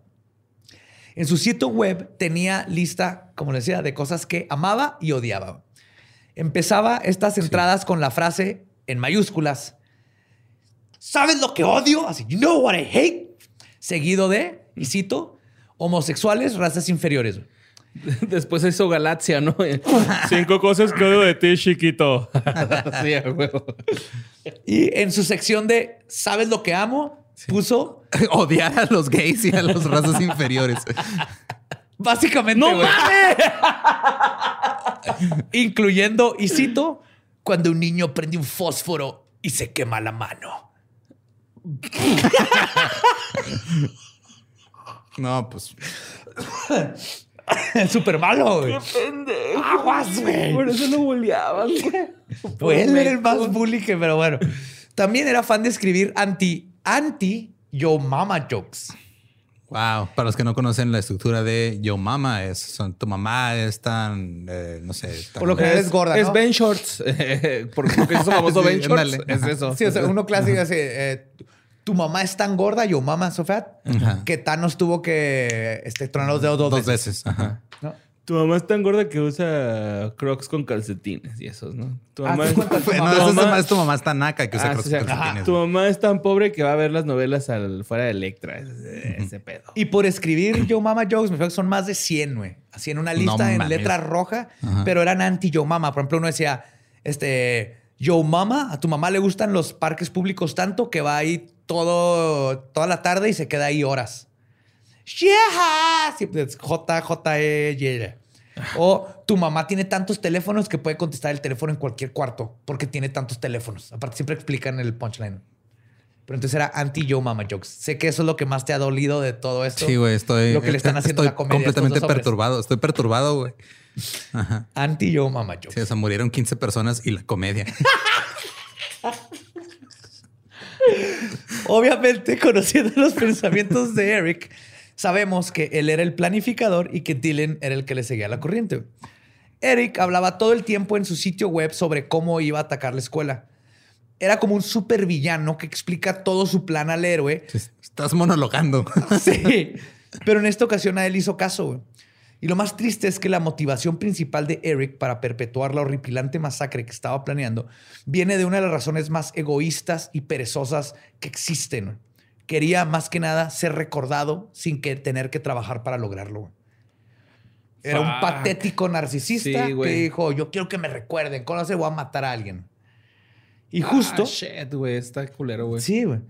Y justo por esa razón, cinco semanas antes de la masacre, el 15 de marzo del 99, Dylan y Eric comenzaron a grabar sus videos del sótano. Así se les conocen. Ahora es un podcast, ¿no? Eran bloggers. Ma- ma- eh, ¿Sí? Los dos ya tienen experiencia con la cámara para grabar videos y cortos estudiantiles, este, culeros que les decía. Pero esta vez Eric quería estar enfrente de la cámara. Aquí sí era donde quería brillar. Para este nuevo proyecto, los dos obedecían a un horario de filmación estricto. Filmaban con una cámara Sony de 8 milímetros que les prestó la escuela. Claro. Los videos en el sótano tenían el objetivo de hablar sobre, y se llama así porque grababan en el sótano. Del escuelín.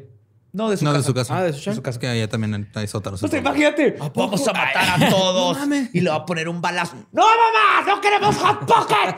Sí, güey. ¡Buenos hijos! ¡Se puede quedar a dormir Dylan! Esta es la casa de Dylan, mijo. Claro que se puede quedar. Préstale tu pijama. la de calaveritas. Y baja la ¿Cómo estás, Dylan? ¿Cómo está tu mamá? Muy bien, señora, gracias. Las mamás, güey. Son lo más Son lo máximo las Ah, máximo, güey. Y este, aunque estos esta, ah, es- tenían el objetivo de los videos era hablar sobre su inminente golpe militar a la escuela, explicar sus intenciones, era su confesión. Y aunque fueron destruidos por el FBI en el 2011, lo que se grabó en ellos sí lo conocemos. El setup estaba pensado como un talk show, como un Conan O'Brien o un sí. En el primer video se pueden ver a los dos. Eric está sosteniendo su escopeta, vestido con una playera de Rammstein. El nombre de la escopeta es Arlene. Ok. Le puso nombre a su escopeta. Tú le pones nombres a tu pinche robot que aspira, güey. O sea, Sí, no se puedes. llama- Porque Se llama tiene conciencia, Eduardo. La única que tenía conciencia que era la escopeta, güey. Estos dos pendejos, ¿no? Creo que sí. Mientras bebe una botella de Jack Daniels, está platicando con Dylan. Platican sobre las armas que obtuvieron y este por el y el genio de Eric dice y cito gracias a Mark John Doe cerrando el ojo y Philip John Doe que eran Mark Mains y Philip Duran güey, que trabajan con nosotros en las pizzerías por las armas. O sea, ahí los Sí, un echó. shout out. Sí, gracias a nuestros patrocinadores, Mark y Phil, por las armas, las balas. Ajá. Sí, shout out a este Blackjack Pizza. Sí, si nos ven ahí, pídanos 10% de descuento, no hay pedo. Este, les ponemos pepperoni extra. Oye, ¿sabes qué hubiera estado chido que se pintaran el pelo con Arctic Fox? Chingoncísimo, güey. Porque está libre de PPDS, güey, y de crueldad animal. Que hubieran sacado su, su ira de esa manera, Sí, ¿verdad? El Pues muchos me, están pre- muchos me están preguntando que dónde conseguí mis armas. ¿Y cómo le hago para estar tan pálido? Fácil, no salimos de este. Pues, Suscríbanse y denle like. Campanita. En esos videos es donde Eric cuenta cómo sus dos papás encontraron una bomba de tubo en su casa y que la mamá notó una bolsa donde estaba su escopeta guardada y dice, y cito, ella pensó que era una pistola de postas. Los dos también parecen encabronados por su arresto en el incidente del robo de la van que había sucedido un año antes. Y es cuando Dylan dice elocuentemente, y cito, fuck you, Walsh, refiriéndose al oficial que lo trampó robando. El siguiente segmento del talk show este, procede a hacer un tour por el cuarto de Eric, que está plagado de cosas ilegales, incluyendo sus Aquí es armas. donde sucede la magia. Esa es mi pared que brilla con luz negra. Tengo aquí, Aquí una tengo mi tele computadora. en mi escopeta. Él es Willy, mi hámster. Lo cuido mucho y lo quiero. Willy el hámster resultó ser niña y tuvo bebés, pero se los comió porque me la vendieron embarazada. Historia verdadera, eso me pasó a mí. Estaba bien culero, güey. Eh, este, él mismo también enseña su equipo de terrorista, güey. Y esto es cita, así lo llama él, ¿no? Mientras lo muestra, dice, y cito, esto es lo que van a encontrar pegado a mi cuerpo en abril. En videos posteriores introducen otras ideas. güey. Insultan a los que consideran inferiores, incluyendo a negros, latinos, gays y mujeres. güey. Y siendo mega edgy, Eric dice, y cito, prepárame la cena, perra. Wow. Make me dinner, bitch. O sea, insultó a toda la party people. Porque todos esos güeyes que mencionan son los party people, güey. Simón. Y luego ¿Sí? todavía se queja de la comida, güey. todo, güey. Eh, eh, se, se querían sentir así súper malandros. Come on. Y en otro tape, ese edgy Eric descubre... Es que, perdón, pero si estos güeyes sigui- siguieran vivos ahorita, hubieran ido al Capitolio el 6 de enero, güey. Ahí estarían con sus pinches cuernos y ahí pendejeando. Sí. Simón. Y en otro tape, el edgy Eric descubre que Dylan, güey, prepárense para esto, No. Descubre que Dylan es mitad judío, güey. Oh, no. Y Eric le pide disculpas por haber dicho cosas antisemitas durante toda su amistad, güey. O sea, Ay, güey. Wow. años Ah, fuck, güey. Ya me dio lástima este güey. con Dylan Pero- diciendo, así que soy judío. Oh, ah, cabrón. No, pero Oh, es que los perdón, judíos no están tan mal, güey. No, tú- no, no es tú, tú judío está bien, pero lo- los otros son los Sí, malos. sí, los que controlan el dinero, Ajá, los bancos. los- Tú los- eres los- buen pedo, güey. La mayoría, güey. Tú no. Hashtag not all men. Después de pedirle perdón, Eric prosigue a hablar de toda la gente a la que odiaba. Habla de cómo los demás chicos se burlaron de su cabello, de su cara, de su forma de vestir. ¿Cómo lo tenía, güey? El cabello. Culero. Como militar. como militar, tenía un corte militar. Acá fletap. Ajá, Eric tenía así como militar y el otro tenía así este clásico Guile. noventero en medio, partido en medio, largo como a los cachetes, güey. Clásico Es noventero. Guy y este, el amigo de Cory Matthews, ¿no? ¿Te acuerdas cómo se llama? Sí, güey. El novio Topanga. Simón. Ajá. Sí. Un poquito más Cory. largo, pero sí. O algo así se llama. Luego habla de cómo los demás chicos se burlaban de, de él. Este menciona a un. eh, ah, y le, obviamente les tira todo el odio del mundo a todas las mujeres y las menciona que lo rechazaron y que no quisieron salir con él. Eric este, menciona a un chico al que le quiere disparar en las bolas, güey. Y menciona a otro al que le quiere dar un balazo en la cara. güey. Hace toda una lista de gente a la que quiere matar. Irónicamente, ninguno de los mencionados murieron el día de la masacre. güey. Ineficiente mames. aparte el güey. Sí, sí. Es, es un incompetente, güey. Pero si le dio un tiro en las bolas a alguien de perdida. No.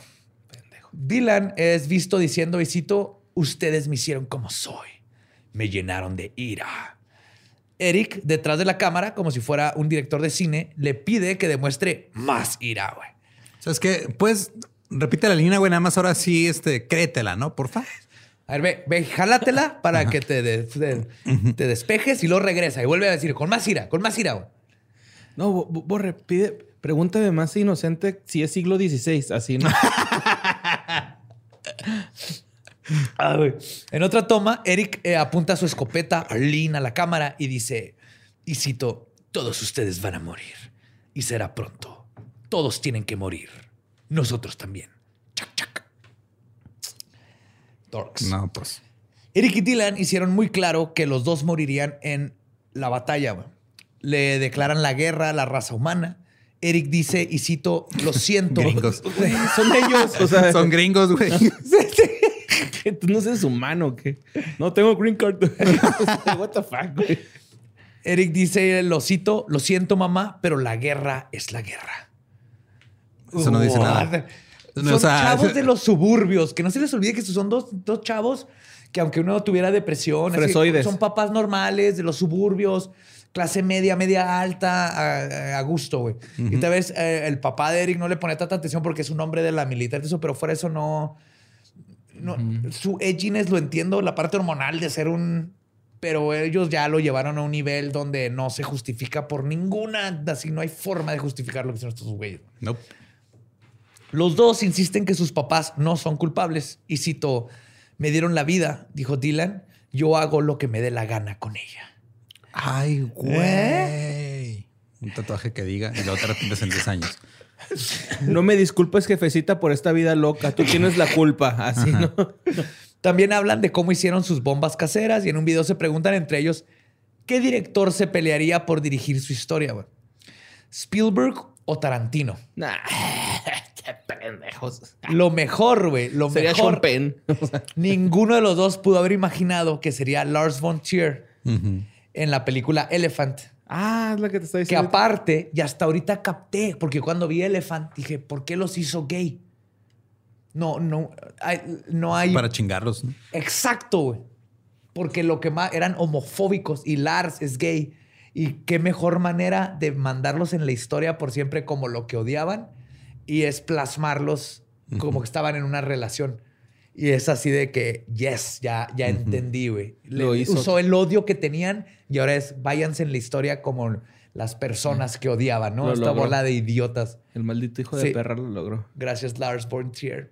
Perdón, Eso no se dice muy seguido, por cierto. Gracias, Lars von Trier. Creo que, No, no, creo que nadie que actúa en una película de Lars von Trier ha dicho Jamás. gracias, Lars von Trier. Y obvio, veanla una vez.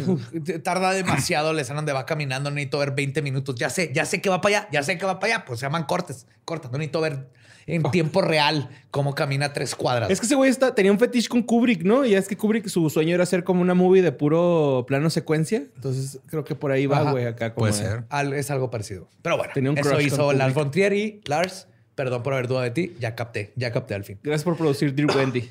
También. Sin duda, Dylan y Eric construyeron personajes para grabar sus videos en el sótano. Toda esa violencia, ira, necesidad de volar todo a la chingada, la demostraron en esos videos. Y en las mentes de los dos asesinos convivían esas dos personalidades, la del psicópata y la del adolescente común y corriente. Pero aún había algo muy importante que tenían que hacer antes de llevar a cabo lo que en su momento fue la peor masacre escolar del mundo lo que ellos llamaban el juicio final, Judgment Day. Yo creo por Terminator.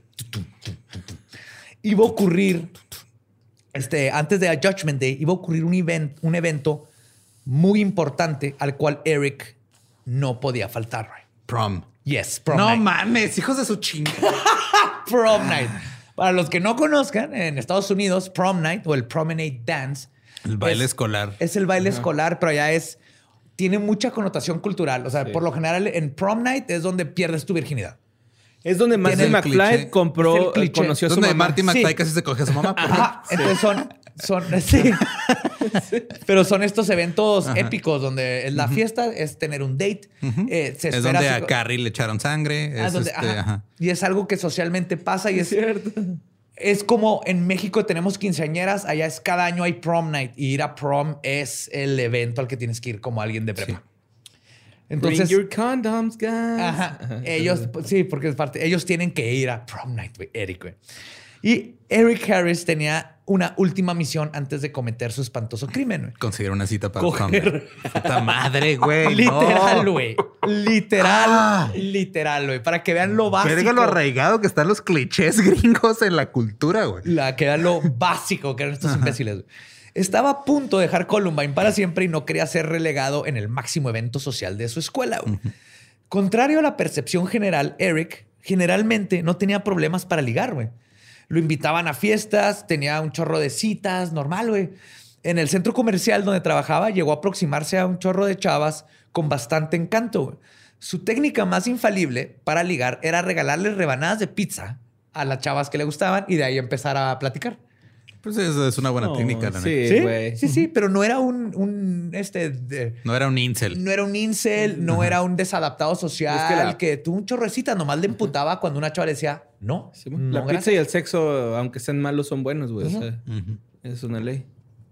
Él había estado cortejando a Susan, que conoció en el centro comercial. Le invitó a salir esa misma noche, la llamó a su casa. La mamá de Susan dijo que había salido con unas amigas y Eric se encabronó, güey. Puta. Cuando Susan le devolvió la llamada, Eric volvió a ser amable y siguieron saliendo un ratito. güey. Súper tóxico este güey. Sin embargo, por alguna razón, nunca pudo conseguir una cita para el prom night.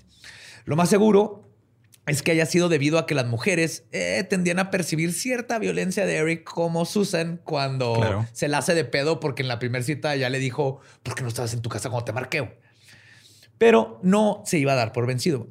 Mientras tanto, para sorpresa de todos, Dylan sí tenía un date. Pues claro, era poeta, güey. Este güey era un vato que neta hubiera estado, hubiera sido un chingón si no se hubiera topado con Eric, güey. Y- O sea, era- digo, los dos estaban muy abajo, pero pues, poeta le gana poquito a violento tóxico, Sí, güey. sí, siempre, güey. Y quizás tenía que ver con que Dylan era más alto e inteligente que Eric, aunque considerablemente menos guapo, como lo describían en la prepa. Claro. Eh, Llegó con la maestra que dijo que no se le iba a Sí. coger, ¿no? Y además era inseguro y tímido. güey. De hecho, güey, apenas podía hablar con extraños. Este, mucho menos con las mujeres. Pero cuando los dos querían ligar en el centro comercial, lo que hacían es que Eric iba con la pizza y Dylan estaba ahí atrásito tratando de hacerse invisible. Y este, hasta que Eric ya, ah, miren, les, les, les presento a mi amigo Dylan. Él es Dylan. Una él dinámica no habla. Ajá. Su wingman. De hecho, sí, mucho su forma de, de ligar de Dylan es. Y también era la forma en que hacía amigos en clase. Él les daba chips ahoy, las galletitas de Ay, qué chocolatito, rico. Las, Wow. las suavecitas. Las Simón. Chewy. Las Las Chewy. Chewy ajá, Simón. con. Ajá. Todo el mundo se acuerda de él regalando galletitas en la escuela. Así Ay, que. qué rico, ¿Quieres güey. una chip ahoy? Sí. Sí. Qué Los- raro que pues si lo ves es como una madre que tiene agujeros, ¿no?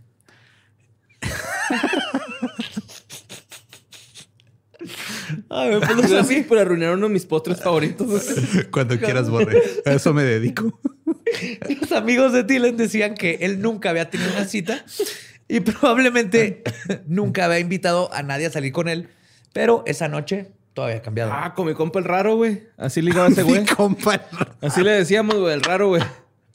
El güey llegaba con las morritas y luego, ¿qué onda? Soy raro, soy virgen. Así, güey. Ok. Y ¿Así? dos, tres morritas cayeron, Simón. Órale. Era muy grosero, pero. ¿Así se presentaba? Sí.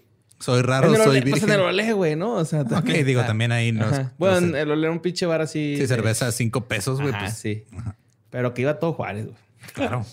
Pues Dylan iba a ir al prom con una chica cristiana llamada Robin Anderson. Ella parecía estar muy enamorada de él, de hecho. Tanto que cuando Dylan le pidió de favor que le fuera a comprar tres armas de alto calibre para ir a cazar, Robin le creyó. What the fuck. Robin era Pues senior. sí, sí era- va, sí, va, sí a casar. Ajá.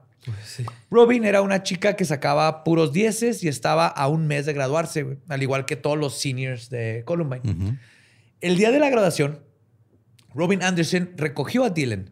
Se tomaron unas fotos todos arregladitos, como todos los niños de la escuela salieron para verse en, Sí, ponte tu parejas, en corsé, tuxedo, el mija. corsé. Dime que no se murió Robbie, güey. Nada más dime eso, güey.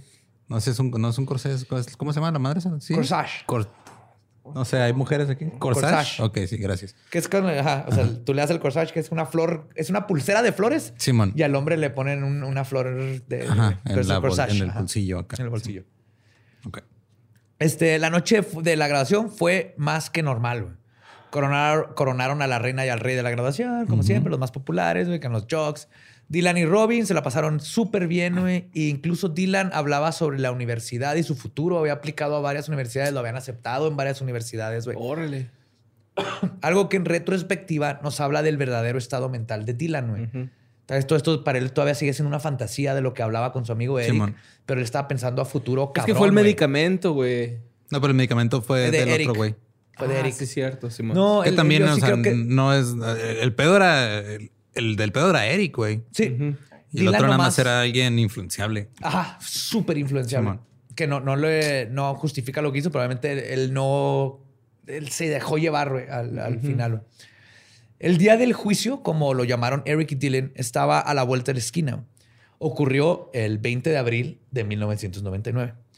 Muchas teorías hablan de que escogieron esta fecha porque querían conmemorar el nacimiento de Adolf Hitler. Pero esto no es verdad. El día del juicio originalmente iba a ser el 19. De hecho, el 19 de abril de 1999, el FBI estaba muy al pendiente porque esa fecha estaba ligada con dos eventos oscuros que ocurrieron en la región. La primera fue que el 19 de abril del 93 se terminó el asedio del FBI contra la secta de los Davidianos cerca de Texas. Ah, Simón. Los Branch Davidians, que ya hablaré de ese culto, que fue un desmadre también televisado donde mataron a un chingo de gente por un culto. El asedio duró 51 días. Terminó con un incendio en el que 80 davidianos, entre adultos y niños, murieron calcinados. Este evento provocó una venganza. Exactamente dos años después, el 19 de abril del 95, Timothy McVeigh decidió volar un edificio federal en Oklahoma City, güey. Yes. La explosión mató a 168 personas, inclusive niños, porque habían, habían guarderías en el edificio, güey. Y fue el ataque terrorista más grande de estado, en Estados Unidos, eh, eh, ataque terrorista doméstico. Timothy, Timothy McVeigh no estaba directamente relacionado a la secta, pero sí a un sector de patriotas gringos que estaban en contra del autoritarismo del gobierno.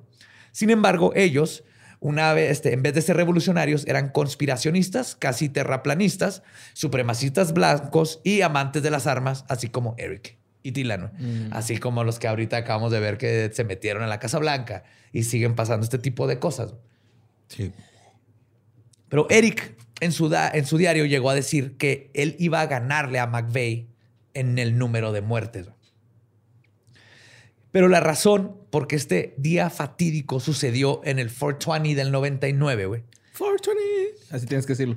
420. Gracias. Resulta que fue porque su dealer que les iba a entregar el último pedido de balas, güey, se retrasó un día, güey. Así que tuvieron que esperar un día más, güey.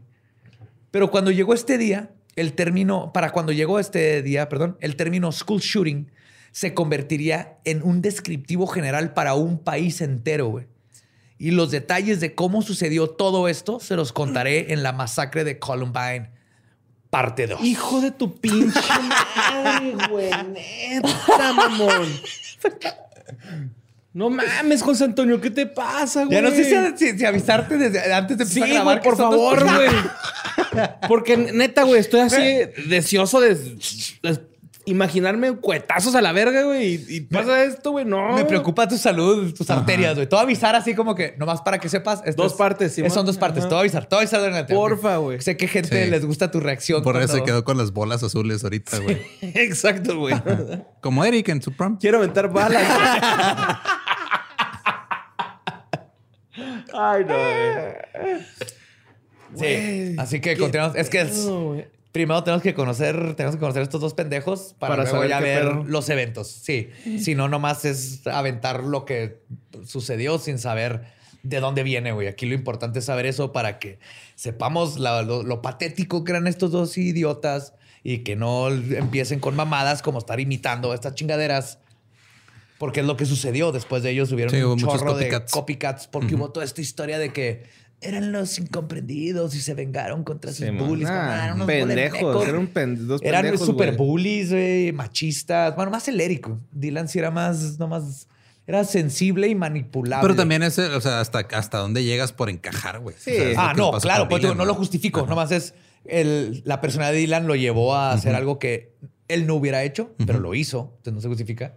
Y Eric fue el que estuvo totalmente fuck it. Yo me quiero hacer famoso, güey. Sí, ese estuvo O culero. sea, esa, ¿no? esa frase de quiero más víctimas que Tim- mi- Timothy McVeigh, Ajá. que mató niños, güey, o sea, el- en- con una bomba. No, no mames.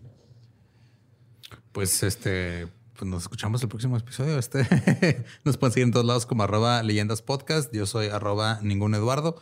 Yo soy arroba Mario López Capi. No sigan esa madre de la ballena azul, por favor.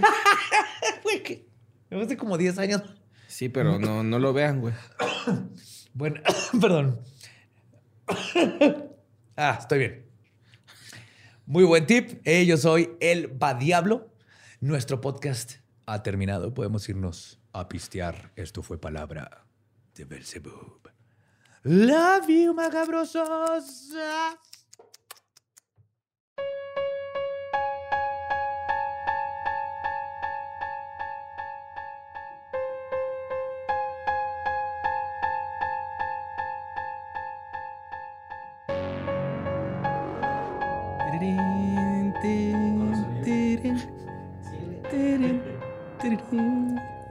Yes, ya estás grabando, ¿verdad?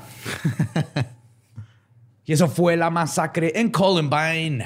Bueno, la pre, o sea, todavía no empieza. Correcto. El- la planeación de la masacre en Columbine. Parte El- 1. el Que nomás van a ver parte 2 y la parte 2 ya pasa. No se preocupen, no- son dos planeaciones y luego ya dos episodios. En el siguiente van a saber exactamente qué sucedió después con estos dos imbéciles. Pero es que, o sea, el. pues, bueno, digo, todavía no escucho la segunda parte. Más o menos sé qué pasó, pero no a detalle, como supongo que nos la vas a contar. Pero me quedo con la idea de que uno era el que tenía así el liderazgo y la iniciativa, y el otro güey nomás quería un amigo, güey. Sí, Y lo llevó a hacer cosas lo- horribles. Lo, acaba de escribir. Ajá. Eric Harris Sí, man. Y sí me voy a adentrar un Es que tú de o sea, es que imagínate, de repente tú andas ahí, güey, por la vida solo, de repente quieres un amigo y ese amigo te dice, ah, güey, hay que ir a una casa embrujada y dices, sí, va, de vamos. O sea, te puede tocar algo chido como eso o te puede tocar La eh, maestra güey, va- Tomasa en la espalda. Vamos güey. a dispararle a alguien, güey, que ahí. Es, es- es literalmente lo que pasó. Sí, sí, sí. Le tocó uno, un amigo que no lo llevó a casa embrujada, sino que tenía muchos issues que Sí. me, voy a, me voy a adentrar mucho más en la. en Le la dijo, vamos a embrujar esta escuela. Sí. Wow. Bien lo culero de cuando, cuando te- ah, se juntan, que son esas cosas de la vida que dices, holy shit, o sea, ¿cuál era la probabilidad de que estas dos personalidades se juntaran? Estos efectos mariposa, todo lo que tuvo que pasar para que el Harry se moviera a, a Columbine y que se topara con este y que esas dos personalidades empezaran como a retroalimentarse una a la otra sus chingaderas hasta que culminó en lo que vamos a escuchar ya bien. En Sí, y también lo que pasa, digo, hace poco hubo otro tiroteo en Colorado, güey. Cada vez que hay un tiroteo en Colorado hace mucha referencia a Columbine. Claro. Porque ahora el, el último tiroteo fue en Boulder, en el supermercado. Ajá.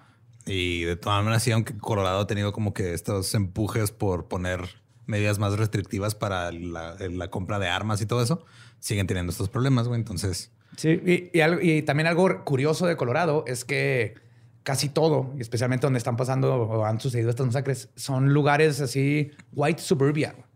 sí, Entonces son lugares súper blancos. Súper blancos, sin crimen, sin violencia, sin, bueno, por lo menos que se note, ¿no? En los... Y entonces cuando suceden estas cosas, todo el mundo se pregunta, pero es que ¿cómo es posible? Pero es que te das cuenta que todo por adentro está bulliendo de una manera horrenda, güey, y entre ellos nomás se hacen pendejos. Ajá. Ustedes no se hagan pendejos y compren mercancía de leyendas legendarias, por cierto. Para los, los que no Publicidad viendo. orgánica. todo este será, todo el capítulo de Columbine parte 1 era para ese esa publicidad. Borre Es les que, puedo enseñar, ajá. ahorita está vestido. No, pero esa no la vendemos Sí, no, nosotros. nomás La, la la gorra sí, güey. La Sí, la gorra, gorra, sí. la gorra. Los que están pidiendo gorras estuvieron pidiendo gorras por mucho rato. Rey Camiseta ya tiene gorras de leyendas legendarias. Hay nuevos modelos también de, de camisetas en chunchos. Hay este, los tarros de Master Laser, están las tazas, los tarros de Dricker. Que los de Master Laser son térmicos, los de Dricker son 3D. También este se vendieron por así sold out completamente los, los tres episodios que sacamos en cassette con Amigos Records. Sí, todavía ni salían bien a la Ajá. venta, ya estaban. Esténse pendientes porque vamos a sacar más. Todavía no sé si van a ser de los mismos episodios. Vamos a sacar un lote de nuevos episodios, pero va a haber más. Está bien chido. Y también este... ahí Nosotros no tenemos uno porque Sí, no quedaron. Sí, güey. De hecho, creo que nada más guardaron como tres o cuatro, güey. y, el- y también pueden buscar ahí en eh, Elegantia Jewelry unas, unos dijes muy bonitos con la cadena. Esos están en Amazon. Sí, son oficiales, porque ahí hay gente que me pregunta si, oye, me encontré esto en Amazon, ¿es oficial? Sí, es oficial. Es- Sí, ya son- llegamos a Amazon. Ya, Ah, ya tenemos a alguien que vende por Amazon. Es como escapulario, ah, ya poco a poco religión. Sí, con eso ahí vamos. Es una experiencia religiosa. Ok. Tenemos que hablar de Borre. Sí, pronto, pronto, terminando esto. Ok. Y pues muchísimas gracias como siempre por escucharnos y nos vemos y escuchamos el próximo miércoles macabroso con Columbine, parte 2. Te odio, Borres. Me capega esa canción. Está bien pegajosa.